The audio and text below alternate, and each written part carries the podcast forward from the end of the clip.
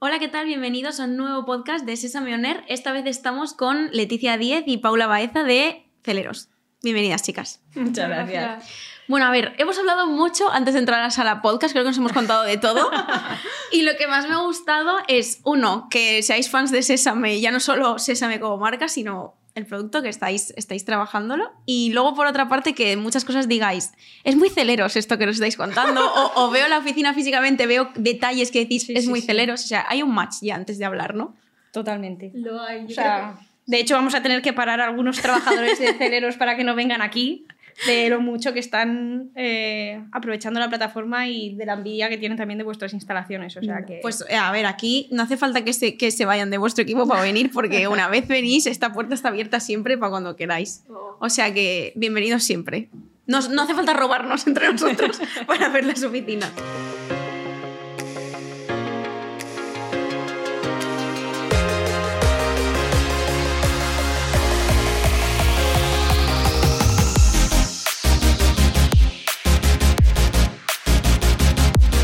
Eh, contándonos un poquito qué, qué hacéis en, Celeros. Es un proyecto súper guay que cuando enseguida que lo contáis la gente sabe de qué estáis hablando.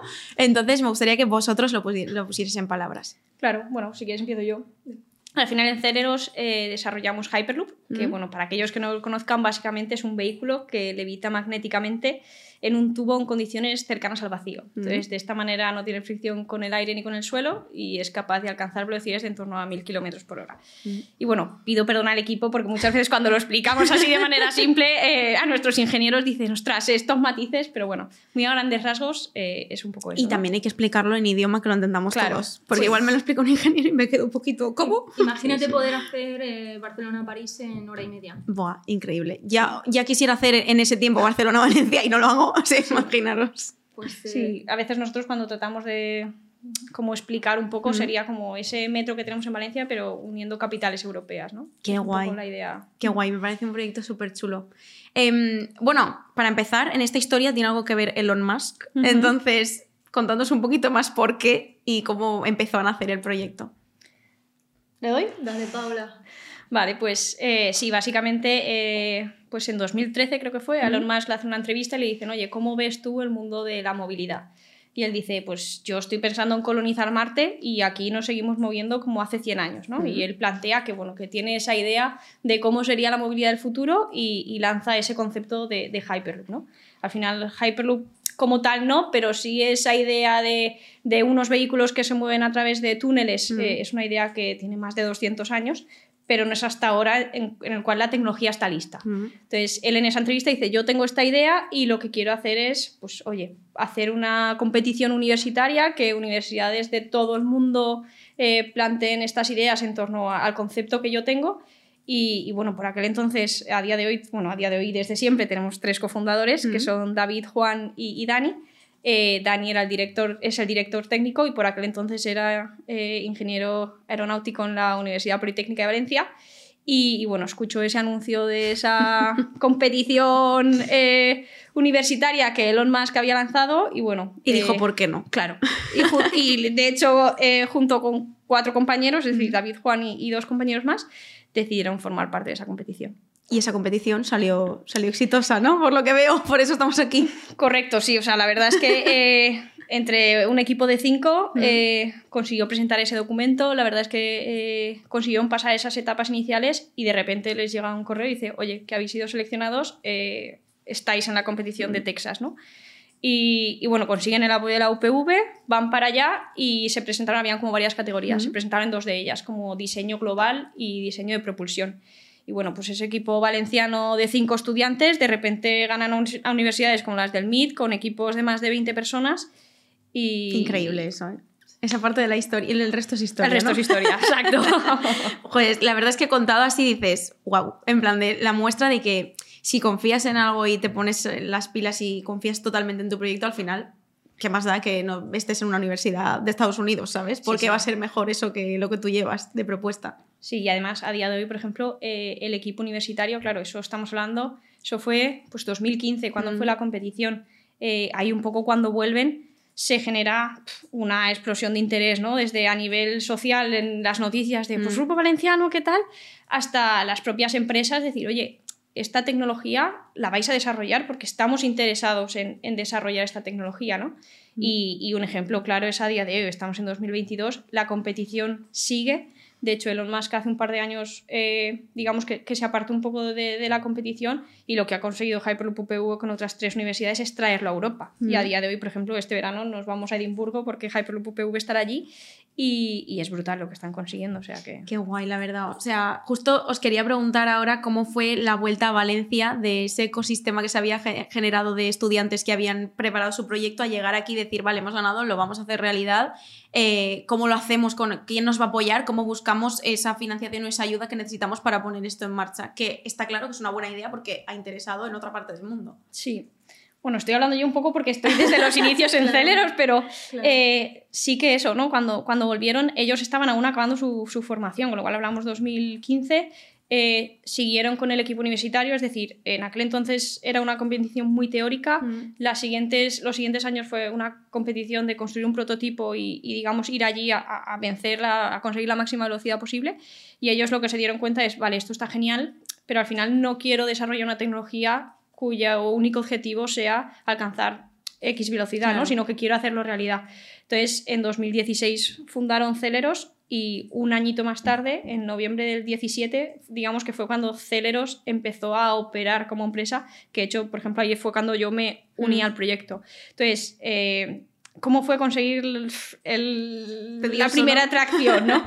Eh, fue complicado, o sea, para nosotros, por ejemplo, eh, estaban los tres socios, nos, se unieron otros tres ingenieros y, yo en noviembre del, del, 2017 y al principio, por ejemplo, los premios Everest conseguimos un premio para lanzar el proyecto, eh, sobre todo al final, eh, era un equipo que, tampoco habíamos, yo tenía 22 años, eh, los, founders tenían 24 años, tampoco sabíamos lo que era dirigir una empresa mm. ni tener esos puestos de responsabilidad, con lo cual, por ejemplo, pues eso, los premios Everest o incluso Lanzadera que entramos en 2017 fueron agentes eh, súper claves en el hecho de ya no solo conseguir esa financiación, sino conseguir esa estructura como proyecto que te permite hacerlo realidad. Mm. Y de la misma manera, pues esos business angels que se incorporan al principio del proyecto, que creen en el aspecto humano, o sea, creyeron en, el equipo, inicial y dijeron, eh, adelante. Bueno, más, más, más positivo que eso, que empezar un proyecto con gente en la que ya se confía, ¿no? Que al final pongan un poco las bases de, y el alma del proyecto y después que lo sepan transmitir conforme va creciendo.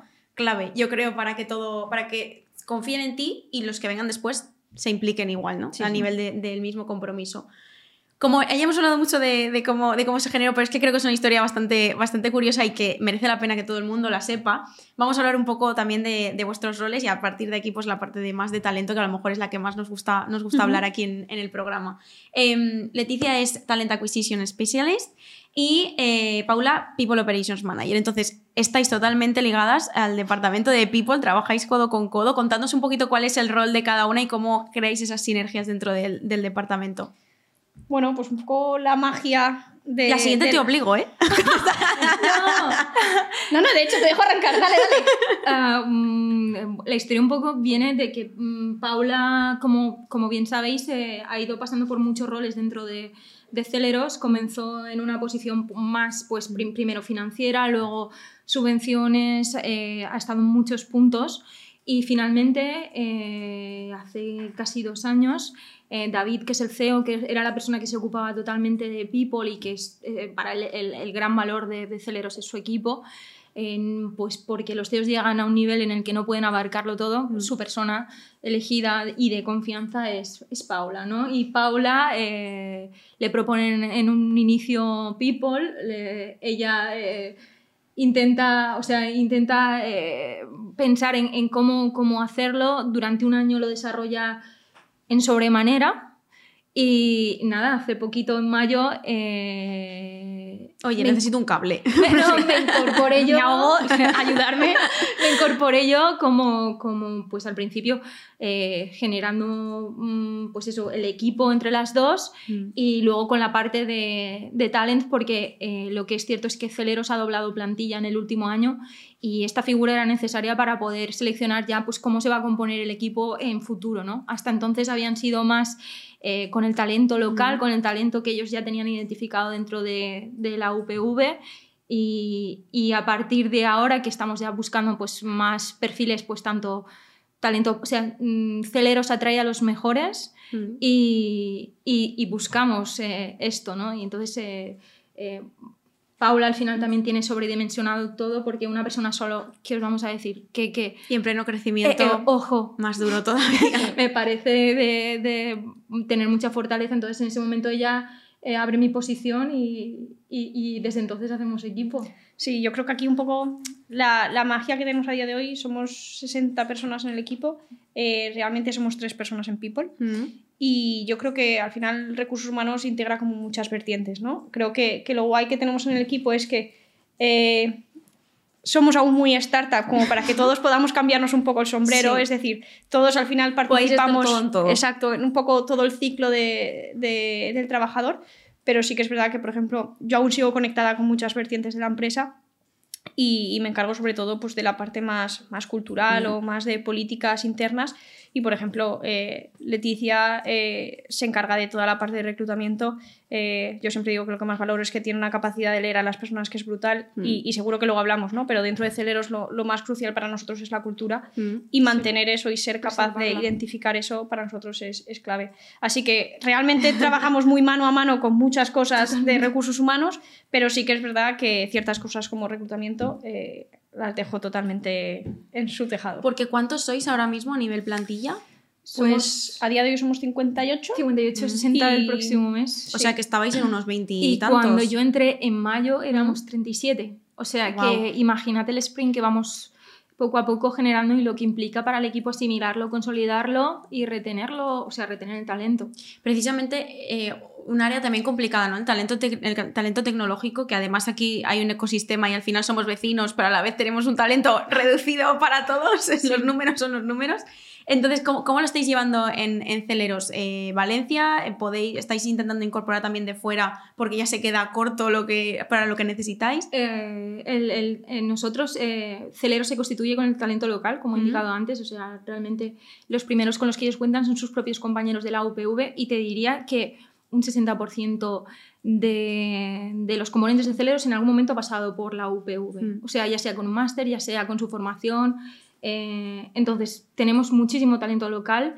Ahora estamos eh, también, nuestra idea siempre es incorporar a los mejores. Estamos mirando hacia afuera, eh, experiencia internacional. Mm. Y también otra cosa que está sucediendo es que Valencia se está convirtiendo en una capital de referencia por todas las corporates que están empezando a invertir aquí. Es toda una competición, ¿no?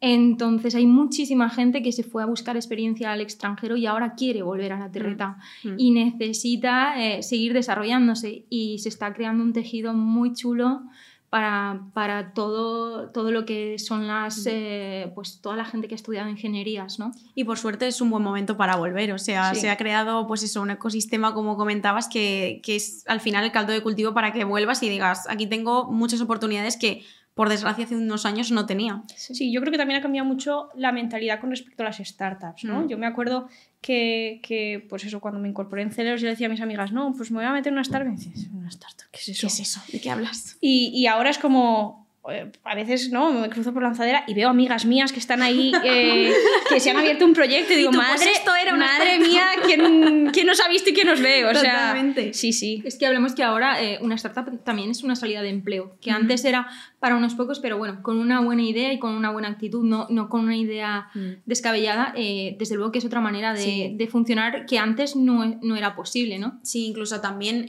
ya no o sea ya no te hace falta tampoco estar en una startup para haber sido el fundador o haber tenido una idea de emprendimiento, sino que hay, hay tejido laboral que se va construyendo y que van teniendo, van reclamando distintos puestos. Entonces ya no es me voy de, una, de un proyecto que yo me he inventado porque ya lo he acabado, porque no me gusta lo que sea, y ya mi única opción es una empresa gigante porque no hay otro tipo de, trabajo, ¿sabes? Además, es un poco adictivo, ¿no? La filosofía startup, trabajar de esta yo, forma. Yo, por ejemplo, mi madre siempre me ha dicho, de coña, eh, eres un culo de mal asiento. Yo hay veces que he llegado a casa y decir, mamá, es que ¿qué te imaginas qué semana, qué tal? Y me ha dicho, ¿pero qué te quejas? Si estuvieras en otro lado, estarías aburrida. y luego dices, pues es verdad. Sí, sí, sí, sí. es verdad. Es que es verdad. O, lo sea, odias o lo amas. O lo odias o lo creo amas. que no hay punto. Pero yo creo que es más adictivo que, que, que lo odies. O sea, creo que si lo odias es porque no. Directamente no estás hecho para esto. O sea, Sí, no, no. Si tienes algo de que llevas unos Si años. tienes el gusanillo y lo pruebas, ya te has quedado. Es que ya te has quedado, ya no, no vas a saltar de una en otra, yo Sí, creo. Estoy de acuerdo. Em, bueno, hemos hablado del ecosistema startup de Valencia. También es importante que, que, aparte de tener talento local y apoyar un poco el, el, tejido que hay por aquí, también a nivel empresarial entre, entre empresas, bueno, como estamos haciendo nosotros ahora que pues trabajamos juntos, queremos hacer este tipo de contenidos, unirnos y colaborar, ayudarnos un poco entre todas, Sí. ¿no? Que, que sea más eh, colaboración que, que competencia. Al final esa palabra es como muy de otra época, ¿no? Sí. Más que ahora. Yo, de hecho, muchas veces con, con David, que es el CEO, lo, lo comentamos, ¿no? Que, que lo más guay, yo me acuerdo de las primeras etapas de estar en Lanzadera, que estabas en contacto con tantas empresas, yo me Mm. acuerdo que, que estábamos en un espacio de coworking, la empresa que teníamos al lado nuestra hacía bolsos. Sí. Que de bolsos a Hyperloop hay, no que ver. hay un trozo, ¿eh? Sí. Pero sin embargo, luego te hacías un café y decías, ostras, es que la gestoría, es que Es que tienes los mismos problemas Sí, que yo. o sea, es que al final da igual el producto cual sea, estás ha- haciendo un producto nuevo, estás creando una empresa, pasas por muchos problemas Mm. que son comunes, ¿no? Y, y te das cuenta, o incluso antes de hablar, ¿no? Que la cultura, Sí. que cómo puedes compartir cultura con diferentes empresas, Mm. eh, es brutal y te nutre muchísimo. O sea, Sí. que... al final te ayuda, es, es clave, yo creo Sí. también, eh, eh, aprender y empaparte de lo de otros, ¿no? De, Sí, sí. de los que estén en el mismo punto que tú, los que ya lo hayan pasado, los que estén empezando y a lo mejor se fijen en lo que tú estás haciendo, ¿no? Sí. Es clave construir e- esa relación. Eh, sí que os quería volver a, a la parte de atraer y fidelizar talento, porque has comentado el tema de la cultura. Me gustaría más que profundizáramos en cómo veis la cultura de, de Celeros, cómo la transmitís y, y cómo eso influye en vuestra marca empleadora, ¿no? Cómo atraer y, y fidelizar a esas personas que tenéis en el equipo.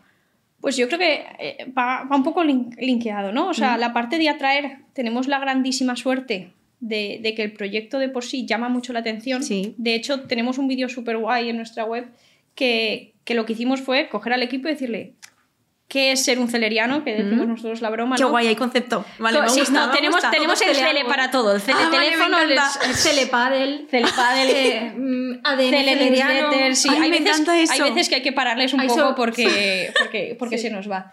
Pero, pero bueno, en el vídeo ese en concreto eh, lo que les preguntábamos era por qué Celeros, ¿no? Porque Ujú. buscábamos también entender un poco qué les habían hecho llevar a, a- a- a nuestra empresa.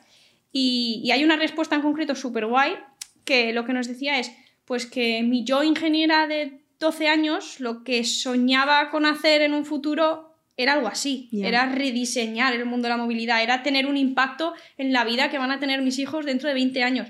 Y es un mensaje brutal. Entonces, a la hora de atraer talento, tenemos la grandísima suerte, eh, y además que, que nuestro equipo de marketing, por ejemplo, hace un trabajazo a la hora de posicionarnos y, y el equipo de ingeniería también con todos los avances que están Mm. haciendo, que llama mucho la atención. Y luego, una vez los atraes, ahí empieza el verdadero desafío. Mm. Porque, como decía Leticia, tenemos la suerte que tenemos un equipo súper potente y, y muchas veces el desafío es que, eh, como decíamos antes, ¿no? Hay muchísimas empresas, Sí. hay mucha guerra del talento, Mm. por mucho que esté mal dicho. Y yo creo que la cultura de Celeros es el mayor enganche Mm. que tenemos a la hora de fidelizar ese talento. Eh, ¿Cómo definir la cultura de Celeros? Yo es que creo que ya estoy muy contaminada después Sí, de no, tantos ya la tienes como dentro. demasiado clara. Eh, Yo diría también que, que nosotros eh, sabemos que tenemos dentro del equipo a, a, pues, eh, gente hipertalentosa, Mm. mm, para nosotras son los mejores, y también tenemos una, una cultura muy personalizada, muy de escucha activa. Eh, es, es un reto constante escucharles y poder responder, pero eh, eh, intentamos ser muy personalizadas, estar muy cercanas Mm.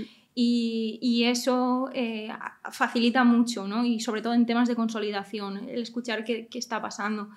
Y, y- y el proyecto en sí es, es que es I más D eh, bruto, es, Mm. es innovación pura, es, es un proyecto que, que tiene un componente Dreamer, que lo tienen todos y que, que trasciende, ¿no? Eh, siempre eh, queda algo de ti en Celeros. Mm. Y, y eso, el impacto que tiene sobre tu vida, sobre lo que tú haces día a día, es súper vital. Entonces, eh, entrar en un proyecto en el que puedes tener un impacto futuro, en un proyecto que, que- que es histórico, eh, yo creo que también tiene mucho engagement, que dice Mm. Paula. Y la cultura de Celeros es maravillosa, sí. aunque somos, eh, pues, eh, diferentes, somos súper complementarios. Mm. Sí, O sea, lo, que, lo que me comentabas antes de que sois como personas cogidas Sí. de, de muchos trocitos O sea, y un mix que, que es gusta, ¿no? Y que queda bien. maravilloso, ¿eh? Es, es brutal, muchas veces lo, lo hablamos, decimos, sí, Celeros es un ambiente súper tecnológico, Mm. pero es un ambiente súper humano. Hay veces que rico. decimos, es que si nos separaran no tendríamos nada que ver, pero es que os juro que, que- o sea, nos juntáis en una mesa y es brutal las conversaciones que aparecen. Y es como que todo el mundo se siente integrado Mm. eh, en un conjunto y, y es, es- es genial. Entiendo O sea, que hay un componente emocional de implicarte en el, en el proyecto y de encontrar ese- esa conexión eh, como equipo 100%. y un poco sensación, no sé si vosotras lo definíais así, pero la sensación que me transmitís es como de familia, Sí, de grupo. sí. Yo os imagino como los de Friends, la verdad, trabajando. en una- o sea, soy un poco así O sea, en la oficina. Eh, sí, o sea, yo creo que la parte de engagement es brutal porque decía Leticia, ¿no? Del impacto de, Mm. de- de- Ese impacto que ves en el proyecto te, te atrae. Luego, la parte de que creo que algo que han hecho súper bien los co-founders, esa sensación de transparencia absoluta. En cuando las cosas van bien o van mal, todo el mundo en la empresa Es lo sabe. conocido. Obviamente hay diferentes capas y Ujú. se gestiona eh, la comunicación de una manera o de otra, pero todo el mundo sabe cuál es el funcionamiento de la empresa. Y luego es que eh, en la parte humana, eh, para que te hagas una idea, por ejemplo, esta tarde, después de esto, nos vamos a jugar un partido de fútbol sala. Me encanta. Pero es que hace tres semanas estamos ahí en la feria, en los los coches- En los cochecitos. cochecitos. Eh, Y luego somos de, de- yo siempre lo digo, es un término que usamos allí, pero de gordos sin fronteras, ¿no? Somos gourmets Sí. apasionados, eh, deportistas, eh, si hay voleibol, si hay pádel, pádel, eh, pero yo digo que propones un parchís y también sale adelante, o sea, Sí, sí, sí. es... Entiendo eh, que el team building es muy clave también, o sea, Pero, ya no eh, relacionado con el trabajo, sino que nos traspasa, el equipo de people, o sea, ellos mismos eh, tienen eh, lazos muy estrechos, incluso mm, fuera de- del trabajo, y eso hace que también haya un componente, como tú bien has dicho, emocional, ¿no? Aparte de ser un reto súper tecnológico, es un reto súper humano, o sea, Celeros es súper humano. Mm.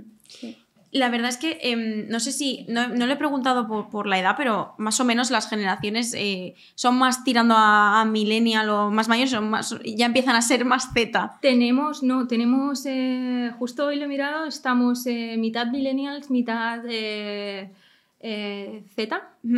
Eh, y ahora estamos incorporando bastante más eh, seniors, Ujú. que, que ya mm, son generación X. Es que lo pregunto porque también es una cosa muy curiosa, ¿no? A la hora de crear este tipo de culturas que nosotros también tenemos muy aquí.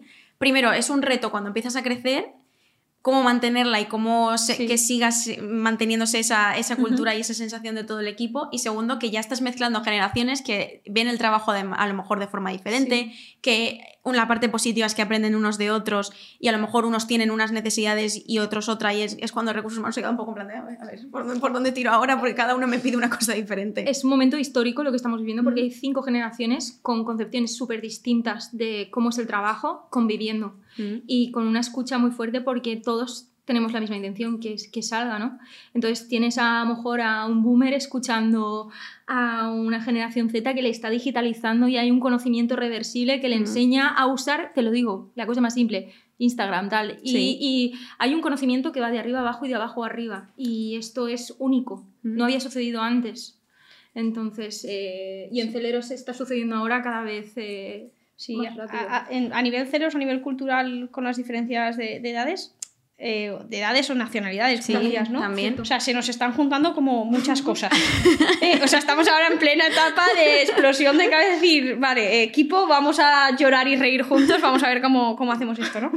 Pero por un lado, por tema de edad, pues como dice Leticia, ¿no? Eh, al final tenemos, ya no es ese equipo inicial de gente joven, Mm, sino que estamos incorporando muchísimo talento más senior. Estamos incorporando talento senior que encima es internacional.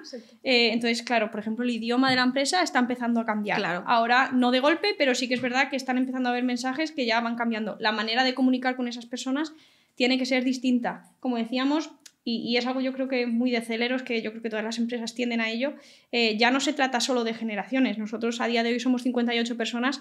Yo lo que siempre les traslado es, eh, hay 58 paquetes de necesidades Mm, distintas. exacto. Y nuestro rol al final es, no podemos hacer 58 paquetes diferentes, pero sí que tenemos que ser capaces de ofrecer un paquete lo suficientemente amplio para lo que sea eh, Mm. importante para vosotros esté cubierto. Entonces, eso también para nosotros ha sido un desafío. O sea, habían cosas básicas que yo creo que a raíz de la pandemia, pues todos nos dimos cuenta de Mm. que esa idea de todos aquí en la oficina cinco días a la semana, pues en algunos casos podía cambiar. Mm. En nuestro caso, por ejemplo, teletrabajamos dos días a la semana y Mm. tenemos un horario muy flexible, pero luego nos hemos dado cuenta que con eso no era suficiente. Entonces, por ejemplo, temas como la retribución flexible, ahora que hemos metido paquetes de gimnasio, es como Mm. que te obliga Sí. a, a- ampliar Y tu- actualizarte y a darle Sí. vueltas a otras cosas que puedes ofrecer, ¿no? Sí, sí, sí. Y además yo creo que también, eh, antes lo hablábamos, ¿no? Que algunas, yo pienso en mis padres o en mis abuelos y ellos pensaban estar toda su vida en la misma empresa y ellos lo que aspiraban era a encontrar un sitio donde podían crecer de Sí. manera vertical, donde su salario fuera creciendo, Sí. pero es que eso ya no sirve. O sea, No, no, no. Ahora, ahora mismo- un millennial está en dos años en Mm. de permanencia en una empresa, con, con- no aspira a tener mucha jerarquía encima, con mucha autonomía, mucho accountability. Sí, es un cambio de prioridades Sí, también. Y un balance entre la vida Mm. personal y la vida, y la vida profesional. Y si no encajan, van a buscar dónde. Entonces eh, hay que escuchar mucho, mucho lo que tienen delante. Sí, y justo antes lo comentábamos con nuestro compañero Luis, el hecho de que, pues eso, ¿no? Si piensas en tus padres o en tus abuelos, el trabajo era como el centro de su vida, pero es que ahora no. O sea, yo quiero que el trabajo acompañe mi estilo de vida. Y si no acompañas con ese paquete porque no eres capaz de conciliar mi vida personal, que es más importante que la vida laboral, Mm. eh, no estoy dispuesto a entrar a jugar ahí. Pero es que además eh, lo que espero es que cuando esté en el ámbito profesional me des posibilidades de crecer, ya no Mm. solo vertical, sino horizontal Horizontal. que me permitas eh, formarme internamente. O sea, estamos abriendo, bueno, ya lleva tiempo abriendo, pero Sí. eh, las empresas. Pero cada vez van un- cogiendo más sí. fuerza porque es una necesidad como que se reclama más, ¿no? Que ya no está en el marco teórico de, oye, van a empezar a pedir Claro, esto, que sino que ya es una realidad. Se Y que- valora por encima de, de muchas Claro, veces del sí. salario Mm. o de la progresión laboral, Mm. sino la compatibilidad, el poder disfrutar de tu vida como tú desees, ¿no? Y Mm. poder ser también, por ejemplo, a veces te piden tener su propia agenda, poder hacer un poco tuyo tu trabajo, ¿no? Aunque estés dentro de una organización, aunque pertenezcas a un equipo. Sí, Y luego es un entorno hipercolaborativo. Mm. O sea, los grupos que se generan en Celeros son muy, muy, eh, son equipos eh, que, que- que no se lideran solo desde lo técnico, sino desde muchísimos puntos, ¿no? Y, y muchas veces nos encontramos con que eh, alguien que entra en la parte tech acaba en business porque Mm. tiene unos conocimientos que, que va denotando que puede ir hacia ahí. Sí. Entonces, eh, ni encasillar, eh, siempre apostar por el desarrollo, escuchar mucho, Sí. sentir que esa persona puede, puede darte más, ¿no? Mm. Y al final eso también, pues eso, va a derivar en, en- en que el tiempo que esté, probablemente si está así de a gusto, va a dar lo mejor. Sí, Sí. Luego ya se irá o no se irá, pero Sí. por lo menos el tiempo que esté ha estado a gusto y va a dar lo mejor de sí mismo. Sí. Que siempre es al final también un poco lo que todos queremos, que estés a gusto y que Sí. el proyecto este, salga adelante Y- contigo. Y, luego también algo que hablabas antes de, de la imagen de, de Celeros como marca ampliadora. eh, al final, todos los trabajadores tenemos un ciclo en una empresa. También es súper importante que, oye, si llega ese ciclo al final, que por X razones, porque al final pueden haber muchas, hay veces que sale alguien de la empresa y no tiene por qué, oye, tus condiciones personales han cambiado, necesitas irte fuera, lo que sea, que al final los trabajadores que has tenido contigo son los mejores embajadores de marca que puedes tener. Totalmente. Duda. Totalmente. Que estar fuera del proyecto ya no implica no tener ningún apego con él. ¿no? Claro. Si, si has tenido una buena experiencia y has estado a gusto y te vas por X circunstancias, que se quede un pozo en ti, ¿no? O sea, de hecho, por ejemplo, eh, el pádel, que se ha convertido como el deporte estrella en Celeros, eh, organizamos... bueno, y en toda España. Sí, ¿eh? sí. Nos hemos sumado a la ola. Sí. Eh, organizamos torneos cada tres meses o así y vienen ex trabajadores. Qué guay, es que eso me apasiona. Eso me parece. Eso habla muy bien de, de- de cómo está gestionado el equipo y de, de cómo es el ciclo de vida que tienen dentro de la empresa, ¿eh? O sea, por si no, no lo habéis pensado nunca, yo os lo digo desde aquí. Bueno, eso tiene más mérito el equipo que en sí. Y todo, todo, todos, to- todos somos equipo. Los Sí, lazos que se generan entre Sí. ellos, eh, que, que hay mucho respeto y que, y que perduran, que eso es lo más... Lo que, Que eso, eso es lo más interesante de todo, ¿no? Que es como me he ido, pero no me he ido. Yo sigo aquí en esta familia Sí. de celeros. O Soy cuenta- celeriano. cuéntame qué está pasando, aunque yo me he ido cuenta. ¿Qué estáis haciendo ahora y, y por dónde va? ¿Cómo va la cosa, no? Qué guay, qué guay eso. Pues antes has nombrado- habéis nombrado el tema del liderazgo. Me gustaría ahora hablar un poquito de, de cómo para vosotros en Celeros trabajan los mejores. Entiendo que también el liderazgo es importante que también lo lleven los mejores para vosotros, ¿no? Los que veáis que el equipo está conduciéndose hacia donde tiene, hacia donde tiene que ir. Tema peliagudo. Tema peliagudo, sí. Sí, porque justamente esto lo hemos hablado muchas veces con David, el tema del liderazgo. Y claro, un debate que nosotros teníamos interno es, cuando hablamos de liderazgo, tenemos por qué hablar de gestores de equipo Mm, y no siempre, ¿no? mm, Eh, nosotros, por ejemplo, yo creo que es súper guay porque tenemos muchos líderes dentro de Celeros y esos líderes no siempre llevan equipos, Mm. sino que al final son los que traccionan de que las cosas vayan adelante. Y tenemos gente que son perfiles súper técnicos, pues no sé si me ocurre Luz, que lleva estandarización y normalización, está ella sola, no yo pero para mí es una líder nata. Mm. Entonces, eh, muchas veces es importante contar con los mejores, pero también es importante contar con, con ese equilibrio, con, con líderes, eh, con esos gestores de equipo que saben cómo gestionar esos líderes y ese talento.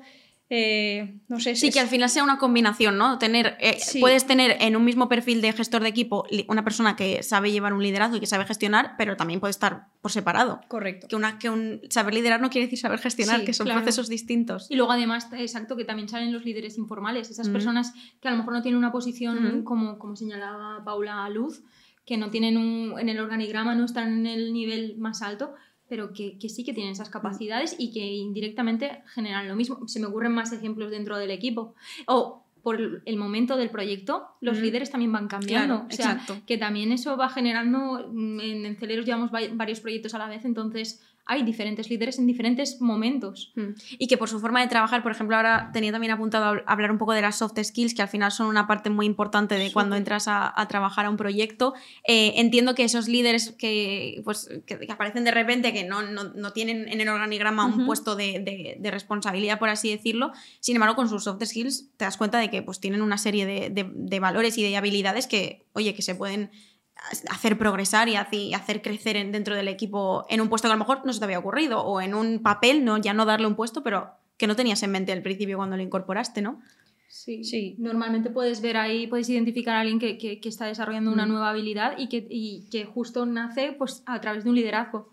Alguien que empieza a... Tenemos también otra persona que estaba en el equipo de business y ahora se ha pasado a infraestructura, eh, pues porque vimos que había una, un, un desarrollo brutal para esta persona dentro de, de esta parte tech, ¿no? Y, y sin duda el liderazgo es algo que antes era muy estático Mm. y muy permanente y ahora eh, está vivo. Mm. O sea, eh, en continuo cambio y, y tú tienes que estar también eh, como, como parte de, de- de talento que vigila un poco la organización, eh, identificando qué está pasando para poder moverlo, ¿no? Porque es vital y es muy interesante Claro. para la empresa. Estancar a alguien en Celeros no nos interesa. No, no, probablemente no. Es que ni, ni sea algo que aporte, ¿no? No. Realmente, ni al proyecto ni a él ni a esa persona. Al final, nada de lo que estamos hablando, si, si se promoviera estancar a alguien, funcionaría. Pero que No. es un modelo tan rígido, tan Mm, no antiguo, tiene tan, sentido, ¿no? tan eh, old fashioned que, Claro. que ya no, no pertenece a estas generaciones. Sí que me parece un- un- bastante curioso un tema a tratar, porque ahora estáis creciendo, nosotros también hemos pasado por un proceso de, de crecer. Sí, algunos lo hemos comentado Como y también, gran desafío. tiene sus cosas. Entonces, eh, una, una de las claves que, que en, re- en nuestras chicas de recursos humanos nos han dicho mucho es, y, y además se ha visto porque a la hora de crecer el equipo hemos ido viéndolo cómo se incorporaba ese tipo de perfiles, son eh, middle managers que están como entre la persona que lleva el área y la- las- el equipo. Y la verdad que aquí por lo menos quería preguntaros si allí también ha sido clave o lo está siendo tener estas figuras para, para también no, no tener todo el peso en la persona que lleva todo el área, que irá, irá creciendo y cada vez serán más personas y solo en recursos humanos, por ejemplo, en el departamento de People, saber cómo están esas personas, ¿no? Que haya a lo mejor un pequeño filtro en el medio que tenga ese papel. Sí, a todos los niveles, de hecho. O sea, yo me acuerdo, sobre todo al principio, que al final los tres cofundadores tenían esa, ese liderazgo, ese Mm. management directo, y ello, eso lo que permitía, por ejemplo, es que al final la, la cultura eh, impregnara para abajo, ¿no? Yo siempre digo que al final tú como empresa, junto con tu equipo, puedes establecer unos valores, pero realmente cómo se viven esos valores es lo que genera la cultura, ¿no? Y en nuestro caso, por ejemplo, que la cultura es súper importante, al final, conforme se va escalando la empresa, si de ti depende que esos valores y cómo se viven esos valores caigan en la capa de arriba, es No van a- imposible que eso no van- llegue, no llegue hasta abajo. abajo. Entonces, para nosotros, por ejemplo, el middle management es brutal desde muchos aspectos, Mm. sobre todo para cuidar esa cultura y para que al final pues, sean esos líderes de qué es el talento que busca Aceleros, cómo le gusta hacer las Mm. cosas, eh, vital. Y luego, por otro lado, para nosotras desde recursos humanos, al final, pues como os decíamos antes, ¿no? Somos 60, somos 3, justamente en Celeros tenemos un departamento de people súper cercano al equipo. O sea, realmente uno de nuestros valores suena así como tonto decirlo, pero nuestro principal valor es people first. Tratamos de tener al empleado siempre en el medio y llega un momento que el equipo crece tanto que que nosotros tres estemos en el día a día con el equipo muchas Es veces es imposible. Entonces, ese middle management es el que te permite, oye, medir la temperatura, oye, formación, que es tan importante. Mm. Eh, conozco mucho mejor las capacidades de mi equipo y he pensado que esto puede ayudarles. O sea, al final es una extensión. Yo digo que el middle management es casi como nuestro brazo derecho. Totalmente. Eh, Y también eh, creo que también es importante en un proyecto, como habéis dicho, toda la- esa implicación emocional en un proyecto que ahora, pues yo que sé, hay empresas que tienen, yo vendo esto o yo fabrico esto, pero vosotros estáis en un proceso de desarrollo que al final te compromete mucho más, eh, te, te puede generar más implicación personal, entonces puedes tener más momentos de estrés, más momentos de, de desmotivarte un poco o de estar demasiado arriba, entonces es un poco también una forma de una persona que puede equilibrar, ¿no? Y detectar posibles, oye, esto está pasando. Desde luego que es una persona, eh, son vitales y, y balancean y, y yo creo que cuando una empresa llega a cierto tamaño Mm. Es imprescindible y, y en Celeros también nos ayudan, nos facilitan muchísimo y, y muchas veces son las personas que, que dirigen el proyecto con mucha calidad y que llevan al siguiente punto, ¿no? Mm. Sin ellos sería imposible. Eh, dime, dime. No, sí, lo que dices, ¿no? Y que sepa lle- llevar al equipo desde el punto de vista de, pues, eh, por ejemplo, algo que nos han preguntado mucho es el tema de la motivación, ¿no? Y en Ujú. un proyecto muy a largo plazo, ¿cómo mantenéis la motivación? Eh, pues al final sí que es verdad que nosotros tenemos como objetivos mucho más a corto plazo, pero eso middle- ese middle management es clave a la hora de mantener esa motivación del equipo, como decías, al final eh, estamos, trabajamos en I D, con lo cual muchas veces es prueba y error, hay cosas que no salen siempre a la primera. Eh, esa capacidad de ese gestor de equipo de cuidar del equipo, decir, Mm. oye, eh, que, que no pasa nada, que es normal, Exacto. que llevar esa gestión emocional también es, es clave. Es, es un apoyo súper básico, yo creo, también para, sobre todo cuando se está creciendo. Sí. Yo, yo creo que es esencial y además nos lo han transmitido así nuestro, nuestro equipo de, de People. Bueno, ahora yo voy a lanzar un cotilleo que hay por aquí, que yo quiero que me expliquéis, porque, bueno, sobre todo Leticia, porque es que me encanta. O sea, hemos cotillado tu LinkedIn, no nos vamos a esconder, porque aquí hacemos un buen, un buen estudio de campo. Y entonces pone que eh, tú hiciste un TFM sobre gestión del talento millennial en Louis Vuitton. Ajá. Y yo es una cosa que necesito que me expliques cómo llegas a hacer algo sobre Louis Vuitton, qué salieron de resultados, o sea, que nos lo cuentes, porque me parece una curiosidad muy graciosa. Encima sabiendo que ahora estás en el, en el proyecto de Celer, o sea, lo que hablábamos de de repente el de al lado hace bolsos. Bolsos. Pues, eso entonces, Nunca mejor por- dicho, nunca ¿eh? mejor dicho. Lo habíamos pensado, pero- sin querer, pero nos ha salido redondo. Sí, sí, hemos cerrado el círculo. Vale, ¿cómo surgió? Pues eh, fue una eh, se plantea, estaba haciendo el máster de recursos humanos, de dirección de recursos humanos, y, y llega el TCM y nos, eh, se nos plantea la posibilidad de poder hacer una intervención dentro de Louis Vuitton. eh, y se nos ocurrió el talento millennial, porque en ese momento era pura tendencia, o sea, y también nosotros como propios millennials era cómo nosotros encajaríamos en la industria del lujo, ¿no? Mm. Entonces eh, tuvimos la suerte de poder hacer varias entrevistas a dos equipos eh, internacionales, eh, tanto Francia como Inglaterra, y nada, cogimos la franja de, de millennials que se acaban de incorporar, a ver cómo se sentían, además una corporación tan desarrollada, tan grande, y nos encontramos pues eh, con, con cosas muy chulas como pues por ejemplo lo que estamos hablando antes, el desajuste que existe a veces entre la generación X Mm. y la generación millennial, al principio cuando se empezó a categorizar, eh, se vio la diferencia que había de concepto, de cómo trabajar, pues de, de cómo, cómo priorizaban su vida eh, personal, lo importante que era para ellos poder eh, tener movilidad internacional, o sea, por Mm. ejemplo, estar en un proyecto en Francia y luego pasar a... eh, en este caso fue en el área de logística, poder pasar a Inglaterra y de ahí poder ir a, tal vez a, a otros mercados que estaban abriendo eh, nos encontramos que también eran, estaban muy preocupados por la sostenibilidad. Mm. Habían planteado un programa en el cual, eh, no sé si sabéis que las abejas están en peligro de extinción, pues tenían en, en- en una de las instalaciones tenían eh, 30 colmenas de, de miel que, que daban a los propios em- empleados. Esto lo habían generado ellos. El reciclaje del agua, del agua con, la, con la purificación de, de la misma. O sea, eh, compartimos, y esto se parece mucho a Celeros, también va unido a la sostenibilidad, también querían ser pues muy dueños de su tiempo, cómo lo gestionaban.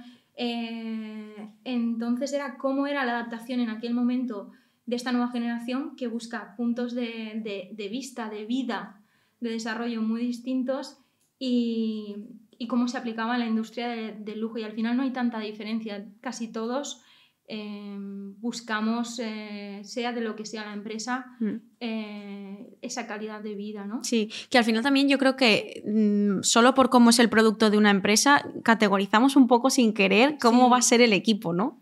Bueno. "Ah, estos de Louis Vuitton, ¿cómo van a ser sostenibles? Y no- ¿qué Eh, tiene pues que ver? era un equipo súper internacional Claro. y además estaban hiper preocupados, o sea, lo de las abejas lo iniciaron ellos, me pareció increíble, o sea, repartían los botes, pudimos, eh, o sea, repartían botes de miel para, para todo el mundo y, y fomentando que las abejas, o sea, continúen, porque es ahora mismo algo que, que les preocupaba, ¿no? Eh, también eh, tenían, eh, pues eso, eh, querían desarrollarse, no tener un, un jefe que les exigiera a final Mm. de semana, sino que fuera como más a, a resultados y yo me organizo.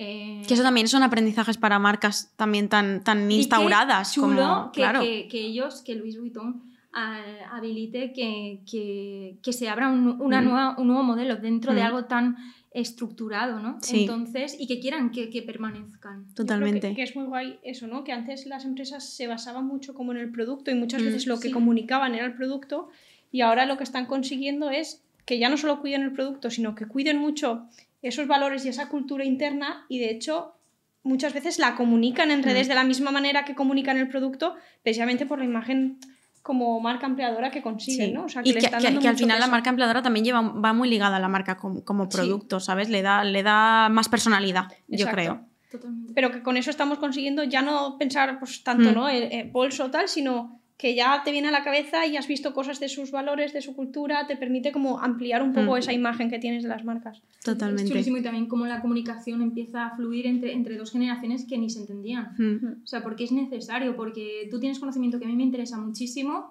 y yo... Y al revés. Sí, y, y, yo me quiero experiencia. desarrollar de mil maneras Mm. que a ti te pueden aportar un montón más. O sea, eh, era chulísimo. O sea, era chulísimo y tuvimos muchísima suerte de poder acceder a, a este talento. Pues nada, ese era el cotillo que yo quería confirmar, que yo quería ampliar la información porque me parecía como muy curioso. O sea, no es cotillo, me parecía curioso. Entonces yo quería saber de Sí. dónde venía, de dónde venía Yo esta cuando fantasía. nos conocimos en el proceso también lo le pregunté. ¿Le preguntaste también? Sí, Pues le me llevé, encanta. le llevé el- el, sí, sí, sí. todo lo que desarrollamos. Pues, bueno, pues te va a pasar para siempre.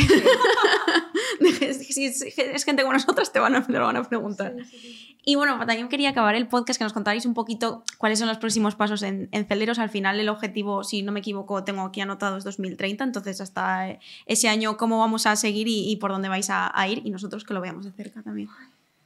Uf.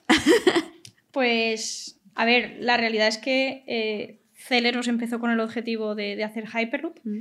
eh, sigue siendo el, el motivo principal, pero conforme hemos ido desarrollando la tecnología nos hemos dado cuenta que, que- que esas tecnologías también nos permitían desarrollar eh, pues otros productos ¿no? y abrir otros negocios. Entonces, el objetivo principal de Celero sigue siendo tener ese producto listo para 2030, entendido como listo de tener un producto a escala real que se pueda validar, eh, pero por ejemplo, de aquí a 2025 eh, esperamos también tener un primer producto de baterías que pueda abarcar mercados como por ejemplo de... Hyper, Sí. hypercars, carreras de competición, yates. Qué guay. Y de la misma manera, eh, parte de la tecnología, por ejemplo, eh, también nos está permitiendo dar soluciones a aspectos de la logística. ¿no? Entonces, ¿cuál va a ser clave en los próximos años o cómo lo conseguimos? Pues bueno, para empezar, la parte tecnológica, nosotros empezamos en 2017 haciendo prototipos eh, y validando todas las diferentes ramas Mm. tecnológicas que, que se involucran dentro de Hyperloop. Eh, a día de hoy, por ejemplo, el equipo está trabajando en un proyecto en el puerto de Sagunto que va a validar en dinámico una de las principales tecnologías, que es un motor lineal, que es, digamos, Ujú. la lanzadora que, que nos propulsa. O sea que eh, retos, pues eso, 2025. sí, Por o lo que cuentas, muchos. Vamos a revolucionar. Sí, El la movilidad. Qué guay. Sí, dicho rápido. Dicho eh, rápido, la movilidad. Y todos los retos que, haya, que va a haber por el medio. Sí, Pero que seguro que los cumpléis porque ya lo tenéis clarísimo, por lo que me habéis contado y porque, jolín, lo lleváis haciendo y eso es como ir en bici, no se olvida, no se olvida aunque, pase, aunque pasen los meses y los años. Pues nada, chicas, muchísimas gracias por estar en el podcast. a vosotras. a vosotros Un por placer, Un placer estar aquí. Pues yo digo lo mismo y encima eh, ya hemos empezado una charlita antes y ahora pues la continuamos, ya no va a quedar grabado, lo siento, por, por los que lo estén Se queda para nosotras. Eso se queda ya para nosotras. Muchas gracias, chicas. A vosotros.